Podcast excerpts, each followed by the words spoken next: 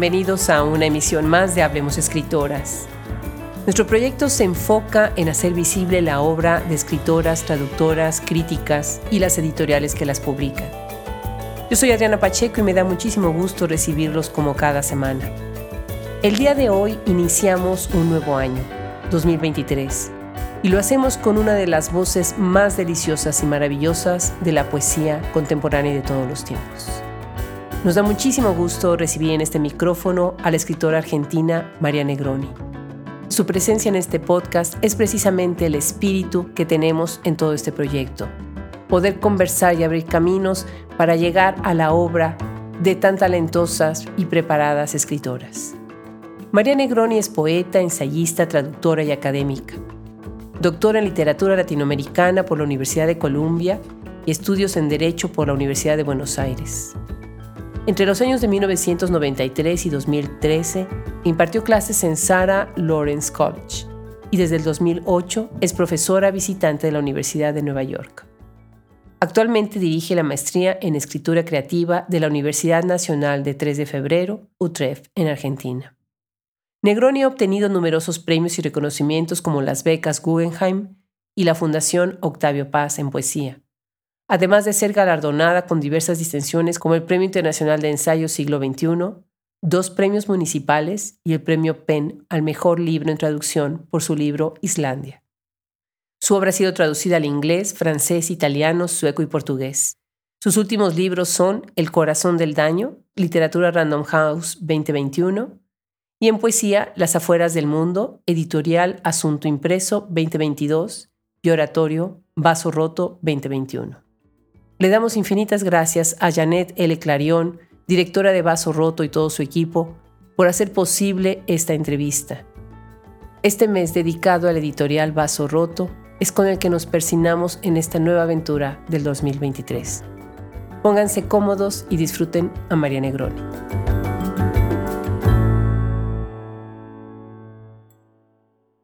Pues llegó el 2023 y con él llegó María Negroni, Hablemos Escritoras, y estoy muy contenta, estoy emocionada, hasta diría yo nerviosa de platicar con ella el día de hoy. María, muchísimas gracias por aceptar esta invitación. No, gracias a ustedes. Este, como dije, el, proyecto me parece fantástico, así que ojalá tengamos una linda conversación. Seguramente. Fíjate que cuando le pregunté a Janel L. Clarion que si hacíamos un mes dedicado a escritoras de vaso roto, pues obviamente yo estaba pensando en ti y en todas las otras voces maravillosas que tienen esa editorial. Entonces, pues más que contenta de que tú has publicado tantos libros, que esa es una de tus editoriales, ¿verdad? Exacto, sí. Hermosa editorial, por otro lado, ¿no? Definitivamente, definitivamente. ¿En dónde estás ahora, María? Cuéntanos. Bueno, en este momento estoy en Buenos Aires, hace unos casi 10 años que regresé al país, viví durante casi 25 años en Nueva York, pero esa etapa terminó, así que decidí regresar, pero viajo mucho, eh, ¿sabes Adriana? O sea, ahora en enero y febrero lo voy a pasar en Barcelona, o sea, tengo como muchos viajes de trabajo y este, no me quejo, ¿eh? son, son cosas lindas, pero no, no es que estoy asentada en un lugar así tranquila, o sea, hay bastante movimiento en, mi vida. Ya lo creo, ya lo creo. Pero tú estás todavía colaborando mucho con la, el, el programa de escritura creativa en NYU, ¿todavía sigues yendo a veces? No, no, no, no. Yo me desvinculé. A mí me invitó a participar en ese programa Silvia Moloy, que como tú sabes, falleció este año, hace poco. Tristemente. Y enseñé ahí como, no sé, dos o tres años. Y eso en realidad fue una de las cuestiones que me movieron a, intentar algo parecido en Buenos Aires, porque yo tenía en NYU algunos y algunas estudiantes argentinas, de Argentina. y, la verdad es que me preguntaba, o sea, es absurdo, ¿no? Que vengan a Nueva York con lo caro que es, lo pocos que pueden acceder a, a ese tipo de educación con los escritores y escritoras maravillosas que tenemos en Argentina, ¿no? Claro. Entonces, bueno, cuando decidí volver a Buenos Aires, dije, bueno, voy a tratar de inventar algo parecido a esto en una sede universitaria. Y es lo que hice. Y hace ya casi, vamos a cumplir 10 años en el 2023, y ha funcionado con muchísimo éxito, por suerte. O sea, tenemos como 30 estudiantes que se gradúan por año. Qué maravilla. Y la verdad es que se, se destacan muchísimo, no sé, estoy muy contenta. Pienso que de alguna forma es una contribución, ¿no? De devolverle al país un poco lo que me dio, porque mi educación, digamos, de hasta la universidad, yo hice mi doctorado en, en Columbia, en Nueva York, pero todo lo anterior lo había hecho acá.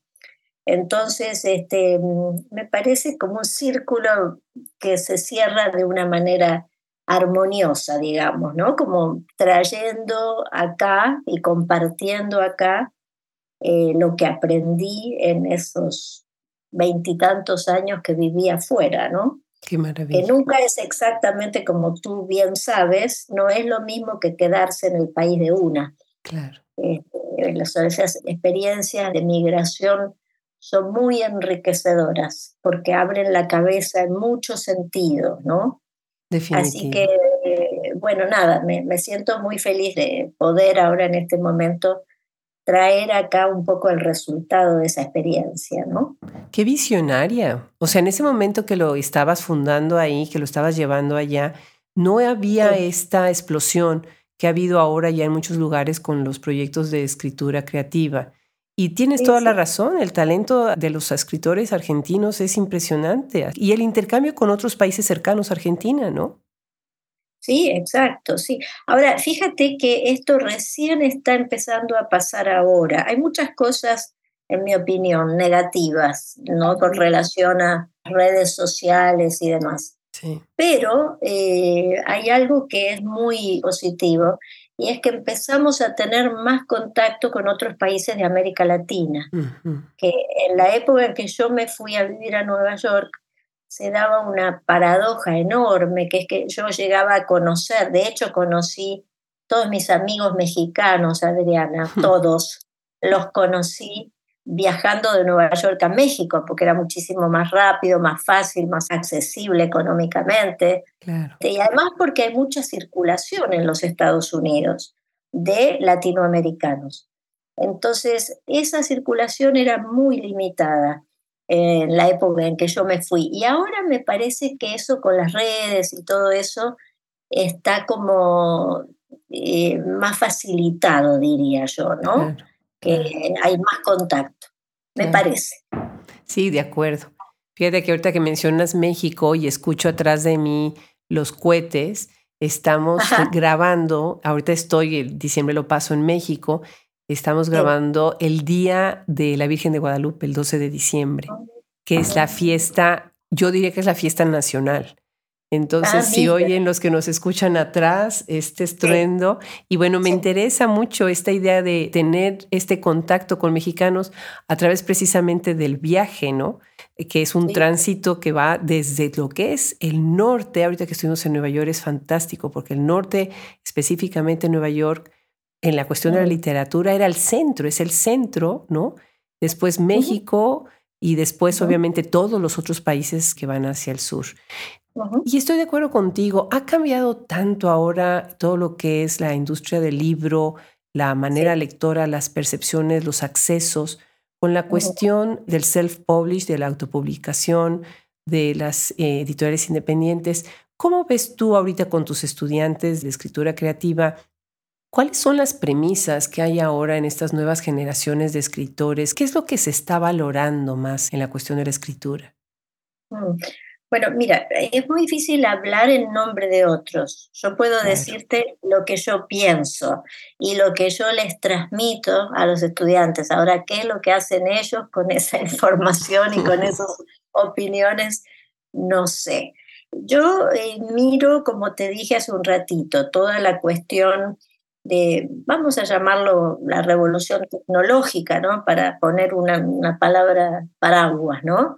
Este, todo lo que ha venido sucediendo en las últimas décadas, tengo una posición como ambivalente con respecto a eso, porque por un lado me parece muy bien, por ejemplo, que existan las editoriales independientes, me parece muy bien que se facilite la publicación, Pero por otro lado, o sea, tengo eh, algunas eh, sensaciones cada vez más fuertes. Por ejemplo, pienso, Adriana, que se publica muchísimo más de lo que la gente tiene capacidad de leer. Claro, claro. Me parece que hay una hiperpublicación constante de libros que está empujada, me parece, no tanto por una necesidad genuina, real, de, eh, de afrontar eh, la experiencia de lectura de un libro, sino como que de alguna manera como que el criterio responde a una necesidad de hacer ganancias con los libros. Me parece que el mercado literario está desaforado, que está como que publica más y quiere ya y mañana y más rápido. Entonces, eso genera, me parece, una producción que siempre todo lo ponemos entre comillas, porque la verdad es que eh, no tengo certeza, es muy difícil hablar y evaluar el presente, quizás una de las cosas más difíciles que hay. Pero mi sensación es que eh, parecería no existir por parte del mercado literario, te insisto, un interés en la literatura tal como yo la entiendo. Y creo como la entiende Vaso Roto, para poner un ejemplo, ¿no? Claro me parece, a veces pienso que el juego de la literatura ha cambiado, que los valores con los que yo me formé, los valores que son importantes para mí, o sea, ¿por qué leo un libro? ¿Qué busco en un libro? ¿Qué le pido a un libro? No son los valores, me parece, que están hoy en boga. Esto crea mucha confusión, ¿sabes? Porque en mi caso yo ya he escrito muchos libros, ya estoy fogueada, o sea, ya tengo mis criterios equivocados o no, pero ya están como más firmes. Pero imagínate una chica de 30 años, pongamos, lo veo con eh, graduados de la maestría que tienen 30, 35 años, y a lo mejor han escrito algún libro de un tema que al mercado le interesa y les firman contratos por el segundo libro que aún no han escrito, Adriana. Entonces, eso es preocupante. Qué presión. Claro, no solamente por la presión hacia la persona que tiene que escribir, sino también porque lo más probable es que los libros escritos de esa manera no sean muy interesantes a largo plazo. ¿Entendés? O sea, satisfacen una moda, un deseo de, una novedad, si querés, de un tema que por X motivo, porque además es muy arbitrario cómo van cambiando las agendas del mercado, ¿no? Entonces, no sé, qué sé yo, hay temas, temáticas, qué sé yo, este año, por ejemplo, si tú entras, no sé en México, pero si tú entras en una librería de Buenos Aires, por ejemplo, encuentras muchísimos libros sobre la naturaleza. Entonces uno se llama el árbol, el otro el jardín, el otro la poda, el otro botánica de los sentimientos, en fin. Entonces tú dices, ¿qué pasa con esto? Que son como agendas, agendas que están fogoneadas desde el mercado. Entonces, para sintetizarte la respuesta, Creo que es un momento muy difícil para la literatura, en primer lugar, en general, al menos como la entiendo yo, y también para la gente joven que está escribiendo, porque eh, creo que lo de las redes fomenta también una, ¿cómo decirte?, una gran confusión, como decía un, un escritor joven español que, con el que estuve hace poquito en Madrid, me decía, la gente no quiere escribir, quieren ser escritores. pero, ¿entendés? O sea, como que quieren tener la figura del escritor o la escritora, sacan fotos en las redes. Dice, pero no quieren escribir. Es como Genial. Una paradoja, ¿no? Bueno, hasta ahí, más no sé, me Encanta, me encanta tu respuesta, tan lúcida y tan honesta. Y sí, estoy de acuerdo contigo, ¿no? Esta explosión literaria puede poner también al lector en un panorama que es tan abundante, tan abundante que a veces se pierde un poquito lo que es verdaderamente la esencia de la escritura. Y qué complicada esta definición del término escritor, ¿no? Ahorita estaba yo conversando con estudiantes de la Universidad de León en España que me invitaron a dar una plática Y ese era uno de los temas, ¿no? Eh, ¿Cómo definimos entonces a un escritor? Y a mí cuando me preguntan con hablamos de escritoras, ¿cuáles son los criterios para tener a las escritoras en el proyecto? Pues lo más importante que decía yo es, que sean escritoras, con ese gran concepto que puede tener la literatura. Y bueno, definitivamente lo que está pasando con las redes sociales y toda esta abundancia sí resuena la literatura. Por otro lado, algo que yo veo es que muchos libros famosos, muchos libros buenos, eh, libros que han marcado la literatura están siendo traducidos y se ha hecho una recuperación incluso de obras que ya urgía que fueran traducidas. ¿Por qué? Porque es una manera de penetrar a otros mercados, ¿no? A otros lectores y quitar esta cuestión, por ejemplo, en Estados Unidos, tan provinciana, en donde queda tan cerrada la, la, visión de la gente y de los lectores, ¿no? Y bueno, tú eres traductora y yo, bueno, soy una de las grandes defensoras y abogadas a favor de la traducción. Cuéntanos de este aspecto de la traducción. Me encantaría escuchar qué es para ti la traducción y qué delicia haber traducido a Emily Dickinson. ¡Qué maravilla! Y qué difícil. De verdad, lo creo, lo creo. Cuenta. Mira, la, a ver, la traducción, en mi opinión, es una forma exacerbada de la lectura. Es la mejor manera de leer traducir. Porque solamente cuando tú intentas volcar un texto que está escrito en otra lengua a la tuya, a la lengua materna tuya, eh, puedes captar la cantidad de elementos que entran a jugar o que juegan en una sola palabra. No hablemos de un verso. Entonces, y en realidad yo empecé a traducir de esa manera. Cuando llegué a vivir a los Estados Unidos, tenía un inglés, o sea, tengo todavía un inglés que me permite, por supuesto, comunicarme y sin problemas.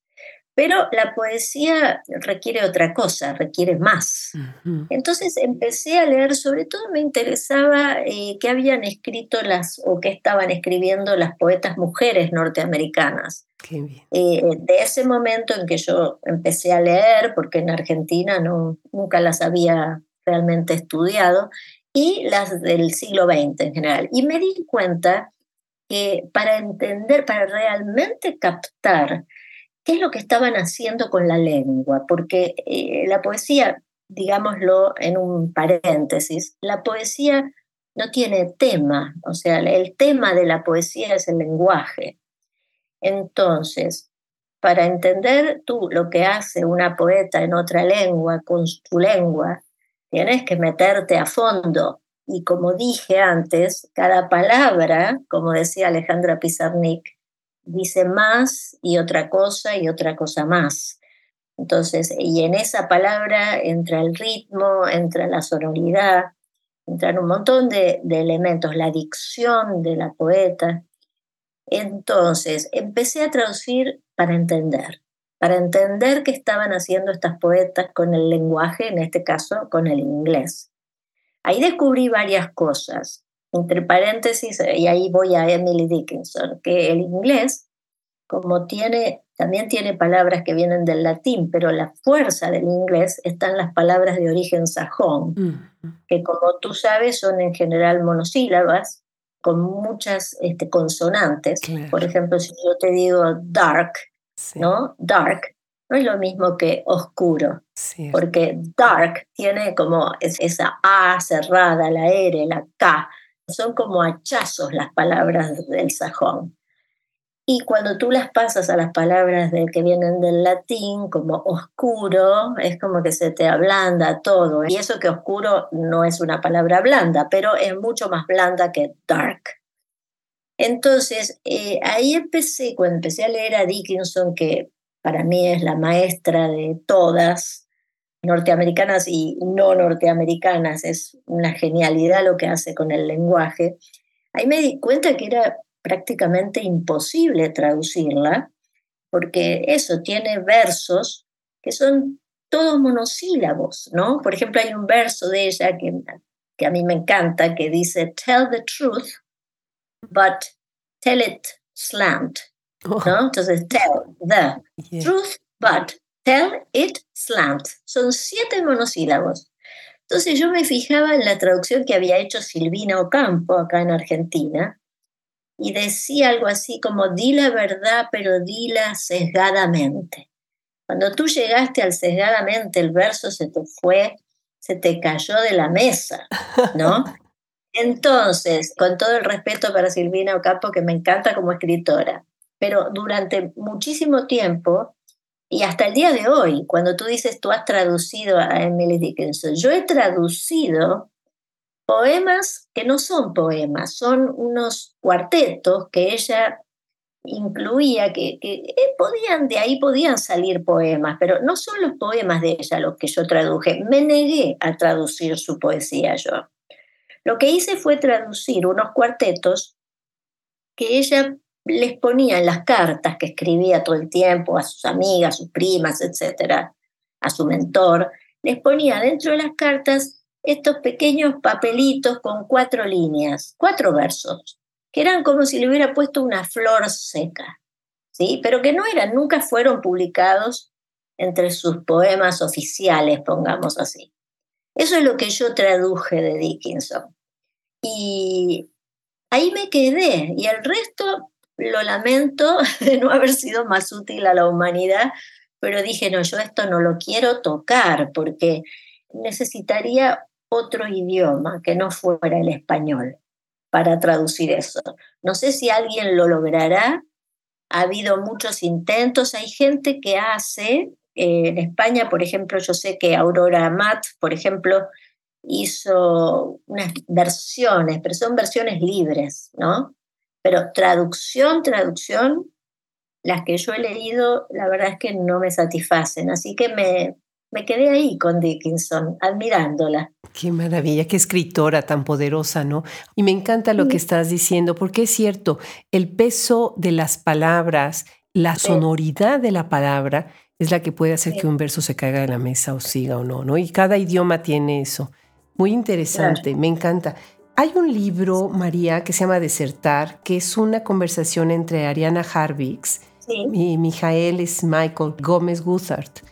Y ellos hablan precisamente de este conflicto del traductor y de cómo ah, la traducción es una lectura que a veces puede ser hasta inquietante, ¿no? Hasta dolorosa la lectura que hace un traductor. Muy interesante lo que dices. ¿Tú sientes que hoy en día la traducción en general va a ayudar a la literatura latinoamericana de alguna manera?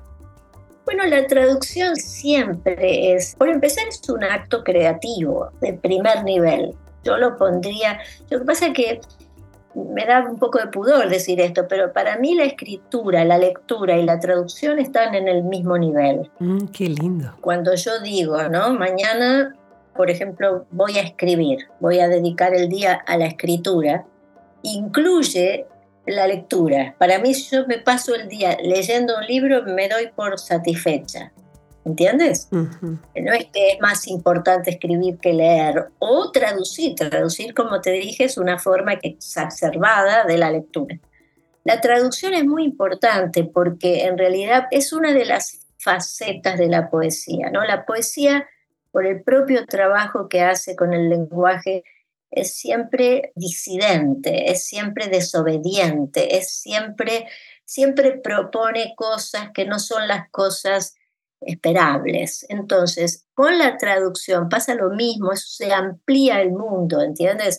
O sea, si yo puedo traducir, por ponerte un ejemplo, a la poeta peruana Carmen Ollé, te la puedo llevar a Alemania, estás facilitando no solamente que esa escritora pueda ser leída en Alemania, sino que el mundo que ella representa, el mundo que aparece en sus textos, que es tan distinto de lo que puede escribir una poeta alemana de la misma generación, claro. es una contribución extraordinaria. O sea, yo creo que la traducción enriquece las diferencias. Cuando yo leo, no sé, a Inger Christensen, esta danesa, bueno, a mí me fascina lo que hace, está totalmente lejos de mi mundo, porque obviamente ella escribe en otro contexto, pero es enriquecedor. Me encanta esa frase. La traducción enriquece las diferencias. Sí. Y a partir de esas diferencias es donde nos encontramos, a partir de reconocer y aceptar esas diferencias y no lo que es igual, ¿no? Definitivamente. Exacto. María, ¿cómo entrevista uno a una persona con una obra tan abundante como la tuya?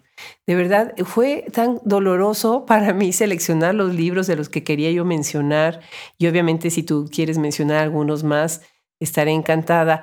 Pero empecemos con algunos de ellos y empecemos, yo sé que mucha gente que nos está escuchando quieren que ya vayamos directamente a la poesía, pero quiero primero detenerme en la narrativa. Primero con El corazón del daño. El corazón del daño es un libro, ha sido catalogado como novela. No estoy segura que tanto es una novela, ya ahora con tanta énfasis y querer poner las categorías, a veces nos perdemos de esas sutilezas de los libros, pero es un libro que a mí me marcó mucho porque estás siendo tan honesta, tan transparente, desde el mismo inicio de decir que era un libro que no querías publicar, que querías que fuera un libro póstumo. ¿Cómo escribe uno un libro que desde un inicio quiere que sea póstumo? Mm, bueno, ahora entramos en una zona más difícil, Adriana, porque es muy difícil, ¿sabes?, explicar lo que uno hace y cómo lo ha hecho. Es muy difícil. Eh, tenemos una visión parcial, ¿no? fragmentaria, ¿no? no entendemos del todo. Yo misma no entiendo cómo llegué a escribir ese libro que como dijo una, un crítico español hace poco, dice, es una novela disfrazada de autobiografía, disfrazada, no sé cómo dijo, una autobiografía disfrazada de novela, disfrazada de no sé qué otra cosa. Y yo no creo mucho en los géneros literarios, vamos a empezar por ahí.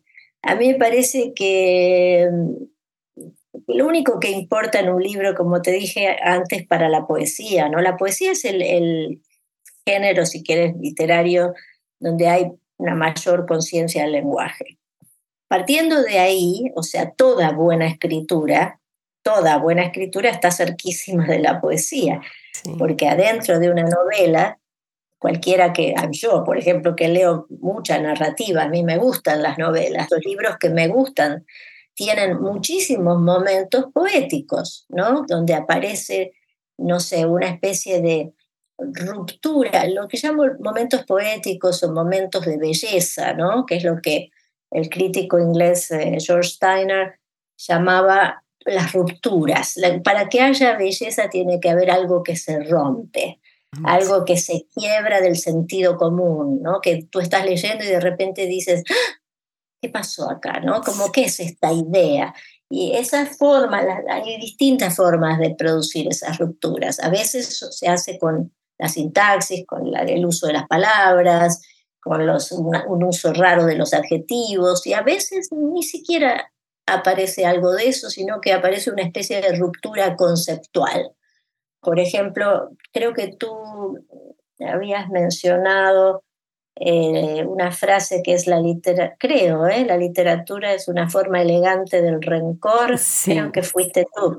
Bueno, eso, es, eso es una ruptura conceptual, porque nadie, en, en ninguna persona normal se le ocurriría vincular el rencor con la literatura. Bueno, tú sabes, María, que es una de tus frases más marcadas, más highlighteadas en mal español de tu libro digital. O sea, ah. infinidad de personas han subrayado esa frase. La literatura ah. es una forma elegante del rencor. Sí, bueno, no sabía eso. Pero quiero decir que lo, lo, subrayan, creo yo, porque hay algo de sorpresa, ¿no? Y el asombro cuando uno lee es un muy buen síntoma. Hoy leía un... Eh, vi una película basada en un libro de Clarice Lispector ayer. Entonces voy al libro a buscar la frase, porque digo, esto era de Clarice Lispector. Y en un momento ella dice, yo es más fuerte que yo, por ejemplo. Ahí es una especie, no una ruptura, eso es un, un terremoto conceptual. ¿Cómo puede ser yo es más fuerte que yo? Y sin embargo, tú como lectora percibes que hay algo de verdad en esa frase.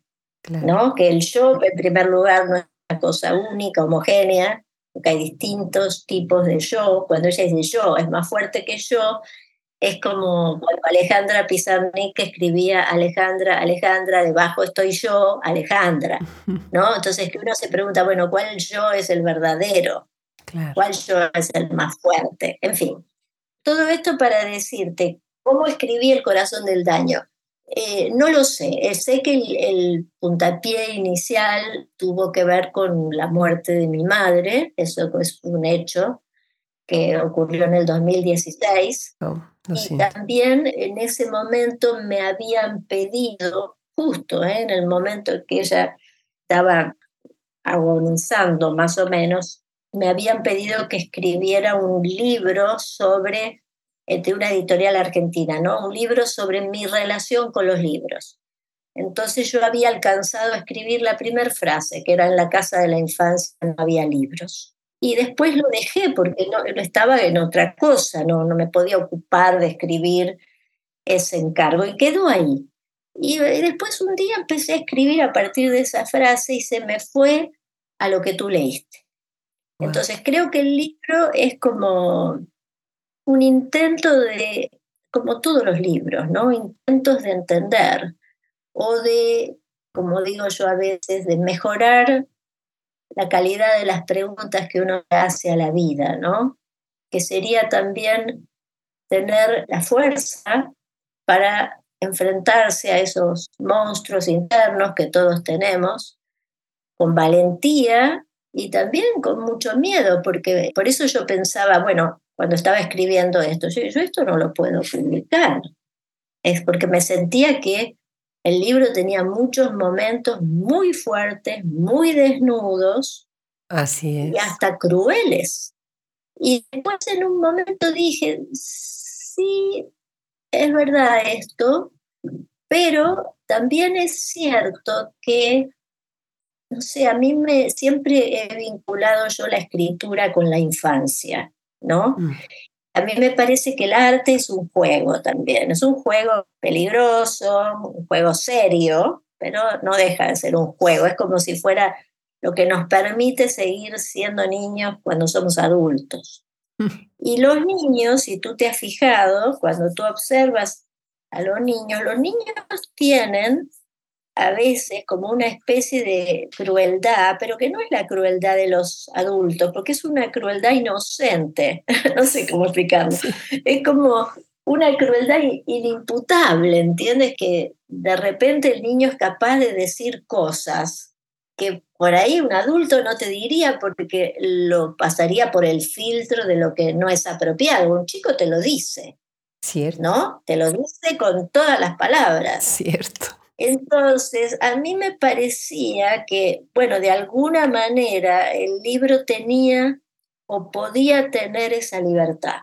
Instalarse ahí y decir, bueno, acá estoy, ¿no? ¿Y ¿Qué es lo que hacen mis libros en general, no? A veces son más este, distantes, como por ejemplo en el pequeño mundo ilustrado que yo reúno ahí mis obsesiones literarias, de personajes, etcétera, etcétera. Pero ahí también es como un, yo lo, veo al libro como si le dijera a los lectores, a ver, pasen a, mi casa, pasen y, vean los libros que tengo en la biblioteca.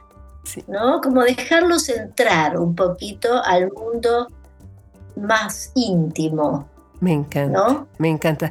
El libro se lo recomiendo muchísimo a quienes nos están escuchando, de verdad.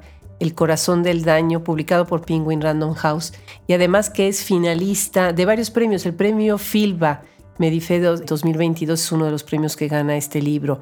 María, ¿por qué la brevedad de las oraciones al escribirlo?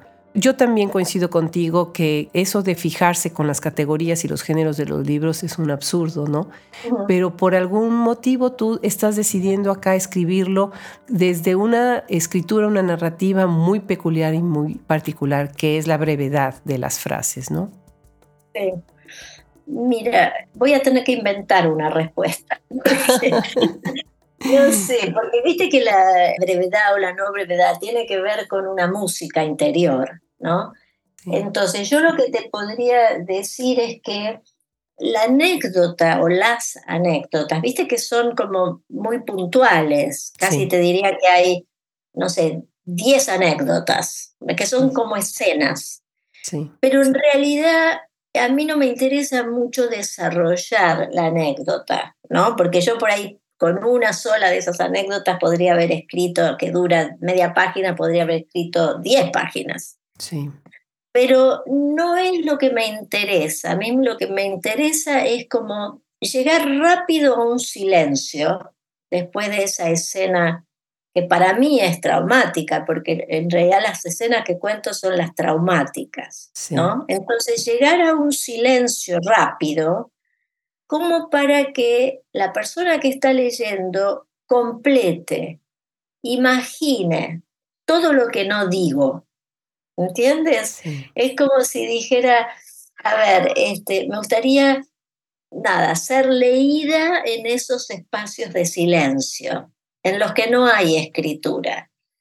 Me parece que lo de la brevedad y también, por supuesto, viene de que tengo obviamente una percepción, la poesía, por ejemplo, se caracteriza porque va al hueso de las cosas, ¿no? Sí. Este, y acá yo estoy tratando de hacer eso, o sea, no estoy, ni no quiero perder el tiempo, no quiero hacerle perder el tiempo al lector. Es como si te dijera, quiero meter el dedo en la llaga o tocar el hueso de lo que estoy diciendo y que después de ese poquito pero intenso, porque es lo mismo en el poema, es lo mismo, el poema es cortito, es corto, no hay poemas muy largos, son raros los poemas largos. obvio que hay algunos, pero en general el poema es breve, es un microcosmos, es un mundo pequeño, es tan chiquito, pero tan intenso que reverbera, ¿entiendes? Entonces tú tienes de un poema de, no sé, qué sé yo, podríamos hablar del poema de Quevedo, por ejemplo, que es un soneto que tiene, no sé, 4 y 4, 8 y 6, 14 líneas, y que es una cosa inmensa que te habla de, de la caducidad de la vida, de lo precario, la fugacidad de todo, la belleza que se pierde, la muerte, en fin, no se anda con muchas anécdotas. Quevedo, por ponerte un ejemplo, ¿no? Sí, pues lo logras muy bien. Es un libro que sí llega al hueso y es cierto, esa brevedad todavía al llegar al silencio te deja pensando aún más, ¿no? Y ahorita acabas de mencionar brevemente sobre las obsesiones. Pensé en Rosa Montero que habla de que los escritores escriben sobre sus obsesiones y pensé en un video que les recomiendo una conversación muy bonita con Ginde Pomeraniak, que también está en nuestro proyecto y a quien admiro muchísimo y estás conversando también con Eduardo Jalfón en el contexto de la Feria del Libro de Buenos Aires, a donde me muero de ganas de ir y todo el mundo me dice que tengo que ir algún día. Y es, en tu plática hablas precisamente de las obsesiones, ¿no? Mencionas también esta idea de escribir sobre la obsesión. ¿Cuáles dirías tú que son, no quisiera hacer la pregunta de cuáles son tus obsesiones, sino cuáles son las obsesiones? No de la literatura nada más, sino también del momento, como que estos pensamientos recurrentes, por ejemplo, ahorita con este libro, La maternidad, es un tema que está regresando, sobre todo después del COVID, ¿no? Y de todo el encierro. ¿Cuáles más dirías que se están trasluciendo ahorita en tu obra? No como que sean las tuyas, sino las que también recoges de otros. A ver, las obsesiones tienen que ver con la manera en que uno se para frente al mundo mm. y a qué cosas les prestas atención y a cuáles no. Yo, por empezar, no diría que El corazón del daño es un libro que tiene que ver con la obsesión de la maternidad, por ejemplo. No, no, no, yo tampoco. Creo que ese libro es un libro que trabaja, que surge y que trabaja, como te decía antes, sobre una herida ¿no? Sobre una relación muy conflictiva, que podría no haber sido conflictiva, pero lo fue. Y que me marcó, entonces yo quería saber, creo que la pregunta que está atrás del libro es, ¿cómo llegué yo a ser la escritora que soy? ¿Cómo se vincula ese sufrimiento, si querés, o ese padecimiento de la infancia, de la vida temprana, con la escritura? ¿Cómo llegué, cómo hice el pasaje de sufrir a escribir? Sería. Esa es una de mis preguntas. Pero obviamente que tengo otras obsesiones. Por ejemplo, a mí me interesa muchísimo el lenguaje, por ejemplo, esa es una obsesión. O sea, ¿cómo es la relación entre palabra y mundo? ¿Por qué el lenguaje no alcanza, nunca alcanza, para decir lo que uno querría decir? Siempre el lenguaje se queda corto en relación, es como una especie de desbalance. El lenguaje que parece tan rico, ¿no? Y como en realidad es como, es insuficiente siempre. Uno es como, la imagen que tengo es, ¿te acuerdas de los héroes de las épicas griegas que bajaban al infierno para hacer preguntas a sus padres muertos, ¿no? En realidad iban a preguntar cosas. Y cada vez que los querían abrazar, la figura se les desvanecía. Bueno, lo mismo pasa con la realidad. Nosotros hacemos preguntas, nos acercamos y cuando estamos por abrazar eh, o creemos que podemos entender, se desvanece la figura.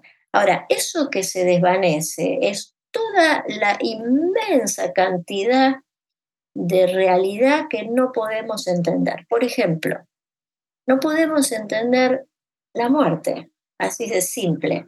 Nadie, nadie ha vuelto para contar cómo fue. Entonces, esa es una de las cosas que no podemos entender. La otra cosa que no podemos entender es por qué todo cambia todo el tiempo. Lo que podríamos llamar la precariedad de la existencia, ¿no? La constante transformación, el deterioro físico, el envejecimiento, la pérdida de la juventud. Todas esas cosas que parece, yo te las digo y tú dices, pero esta mujer me va a deprimir, pero no, no, está fascinante. Son preguntas que la gente se hace, ¿eh? lo, sepa o no, a veces con más, depende del momento de, la vida, pero tarde o temprano todas esas preguntas aparecen. El tercer eje de lo que no entendemos es de dónde venimos, el origen. Entonces, todas esas preguntas para mí son obsesiones. ¿No? O sea, ¿cómo hago con el lenguaje que tengo para acercarme? Acercarme, porque responderse que no voy a responder. Y, acá entra un concepto que creo que tú y yo hablamos en algún momento, que es el concepto de fracaso. Sí. El fracaso es inherente a la escritura. Si tú piensas que tú vas a triunfar con la escritura rápidamente, te voy a decepcionar y te voy a decir, dedícate a otra cosa. Porque acá de éxito no hay, no hay. Puede ser que te vaya bien, que seas un bestseller, pero eso no, no es, a eso no me refiero. Has dicho, escritura y fracaso son una especie de dupla. Sí, son las dos caras de la misma moneda. Entonces, es como, mira, un poeta de tu país, enorme, grandísimo, que es Octavio Paz, él hizo una, un símil, utilizó un símil que a mí me gusta mucho. Él dijo que el poeta, y lo dijo en masculino, pero sirve para nosotras también, el poeta dijo Paz es como Sísifo, ese personaje de la mitología. Que sube y sube. Sí, condenado a subir una piedra. Y cuando depositaba la piedra arriba y decía, ya lo logré, la piedra se le caía otra vez. Entonces mm. tenía que volver a empezar. Bueno, ese es, para mí, es la mejor imagen del trabajo de escribir. ¿Entiendes? Es como, tienes que volver a empezar. Ahora, Paz decía, agregaba algo muy interesante, porque decía, eso que parece un castigo, en realidad es un don, decía él, porque si nosotros lográramos dejar la piedra para siempre arriba, y calmarnos, eso sería el equivalente a calmarnos, ya está, ya lo logré, no habría más deseo. Eso dice paz. Al volver a caer la piedra, relanza el deseo, es como que te vuelve, tengo que intentarlo otra vez. Por eso uno sigue escribiendo, porque eh, yo misma me lo pregunto, después de X cantidad de libros, ¿por qué sigo escribiendo? Claro. ¿Por qué? Porque no me alcanza no me alcanza, me vuelve el poema, digamos que, a ver, sería, yo le voy a agregar una imagen a lo de paz. Esa piedra que se vuelve a caer deja arriba deja arriba una especie de simulacro de piedra, ¿sí? Que esos son los libros. Entonces la gente los lee, los libros o los cuadros o las composiciones musicales. Entonces, las obras de arte. La gente las lee, las disfruta, dice que bueno, esto me emocionó, X, ¿sí? Pero a ti, como autora, esa obra no te lleva consigo, el simulacro de esa obra te deja afuera, ¿entiendes? Entonces, tú no te puedes instalar en lo que produjiste. Es como si vos me dijeras, pero, pero vos escribiste el corazón del daño, sí, pero ya el corazón del daño ya no me pertenece. Es como algo que está ahí afuera, ahí, no sé, dispuesto a lo que pase con los lectores, pero entre el libro y yo hay un quiasmo, ¿entiendes? Una fisura enorme que no me consuela a mí. Entonces yo tengo que volver otra vez a ver si puedo decir de otra manera lo mismo, Adriana, porque los libros, y acá voy a decir algo un poco raro, pero los libros, más allá de los libros que yo escriba, la literatura es todos los libros que todos escribimos. Y todos esos libros hablan de lo mismo. O sea, de, pasamos de Flaubert a Proust, a Joyce, a este, Ingeborg Bachmann, a Agota Christoph. Son distintos vestidos para la misma angustia para las mismas preguntas.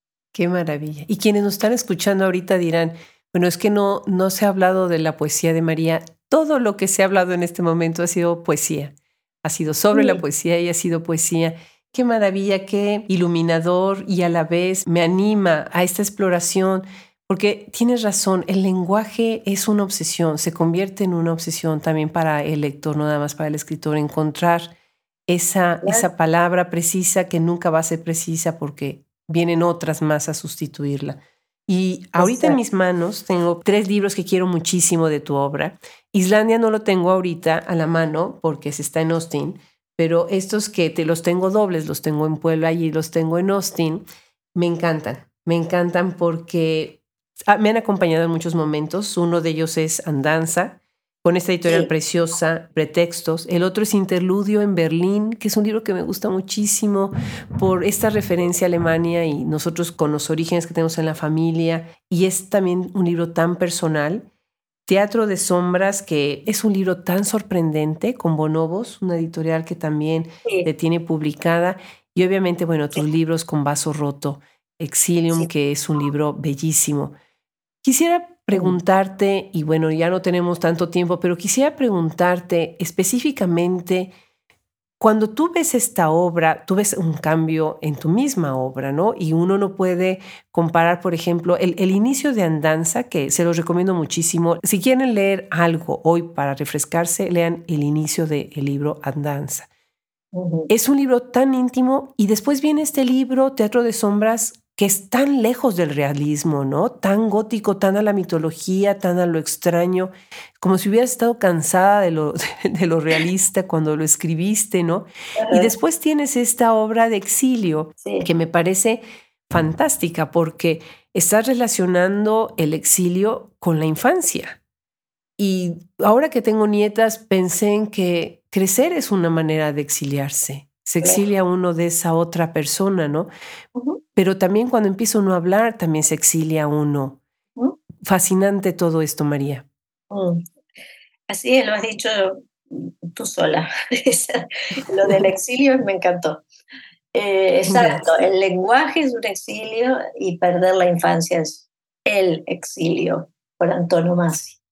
Ahora, quizá lo que podríamos decir sobre los libros de poemas, ya que estuvimos antes hablando de las obsesiones, Mira, Borges decía que, no creo que usara la palabra obsesiones, pero él decía que había, había algunos temas importantes para los seres humanos. Y los importantes se podían contar con los dedos de una mano, decía él, ¿no?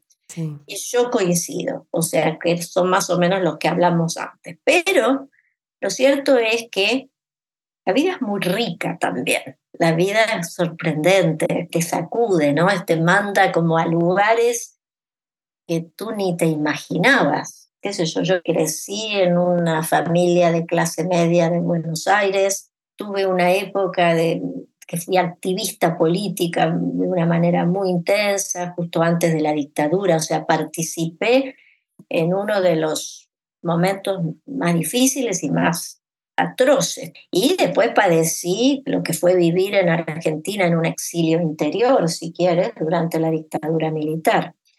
Entonces, ¿quién me iba a decir, ponte tú, que yo me iba a terminar con ese comienzo, digamos, me iba a ir a vivir a Nueva York, a hacer un doctorado en letras. Es, como, lo que quiero decir es que eso que hablábamos antes de que las cosas cambian, pero también es muy imprevisible la vida y es muy rica y te va trayendo cosas. Y en realidad uno se pasa dando círculos. O sea, uno va, no es que se va totalmente de ningún lado, pero si tenemos suerte, a lo mejor volvemos a pasar por el mismo lugar un poquito más arriba. Es como si fuera una espiral que sube, en lugar de ser un círculo que se repite. Creo que la vida se encarga solita ¿eh?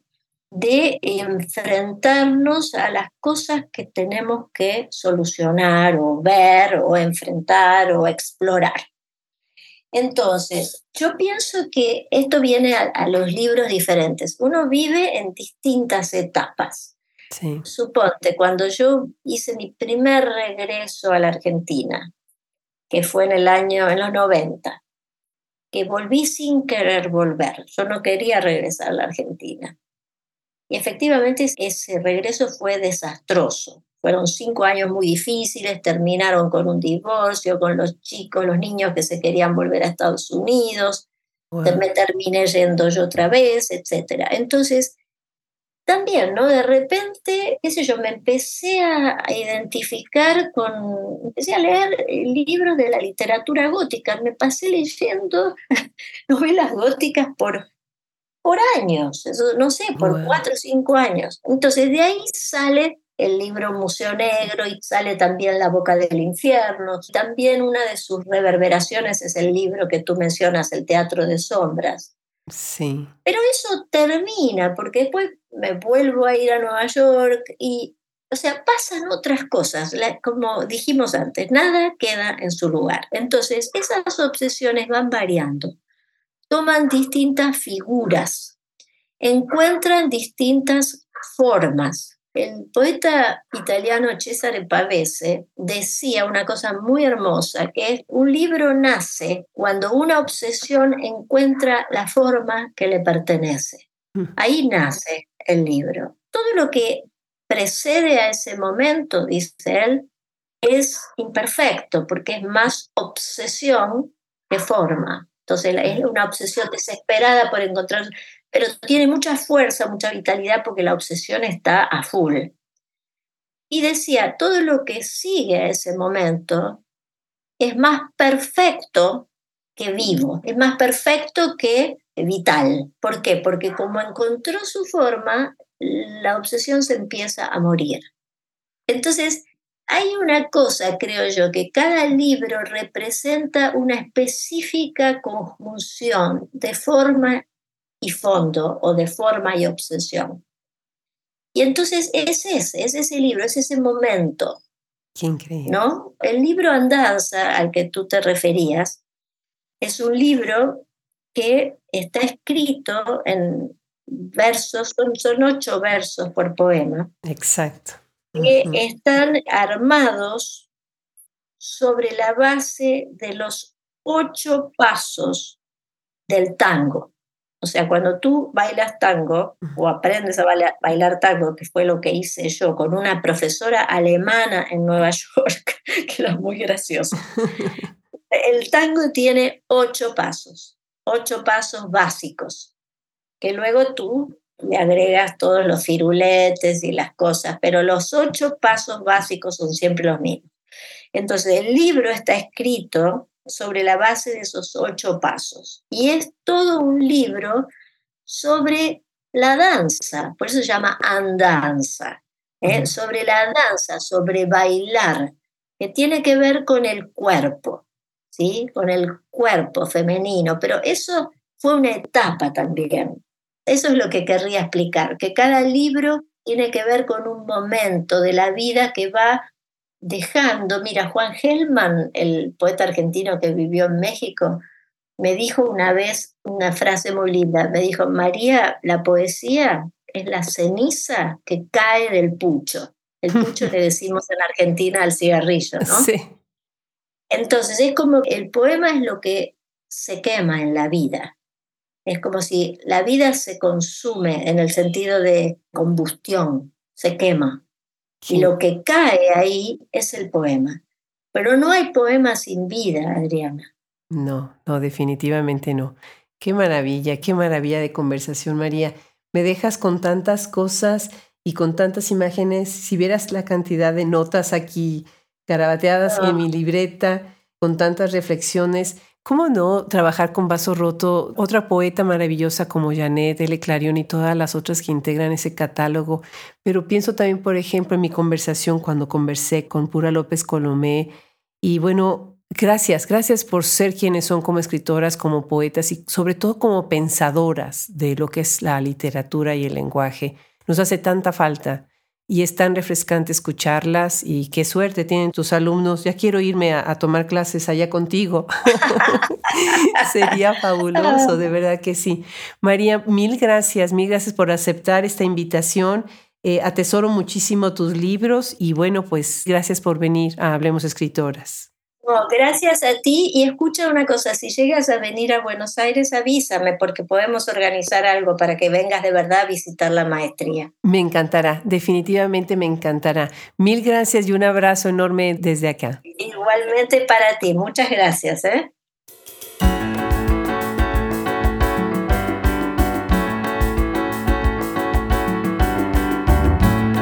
En verdad qué dicha más grande haber empezado este 2023, este quinto año de Hablemos Escritoras después de 400 episodios con la voz de María Negroni.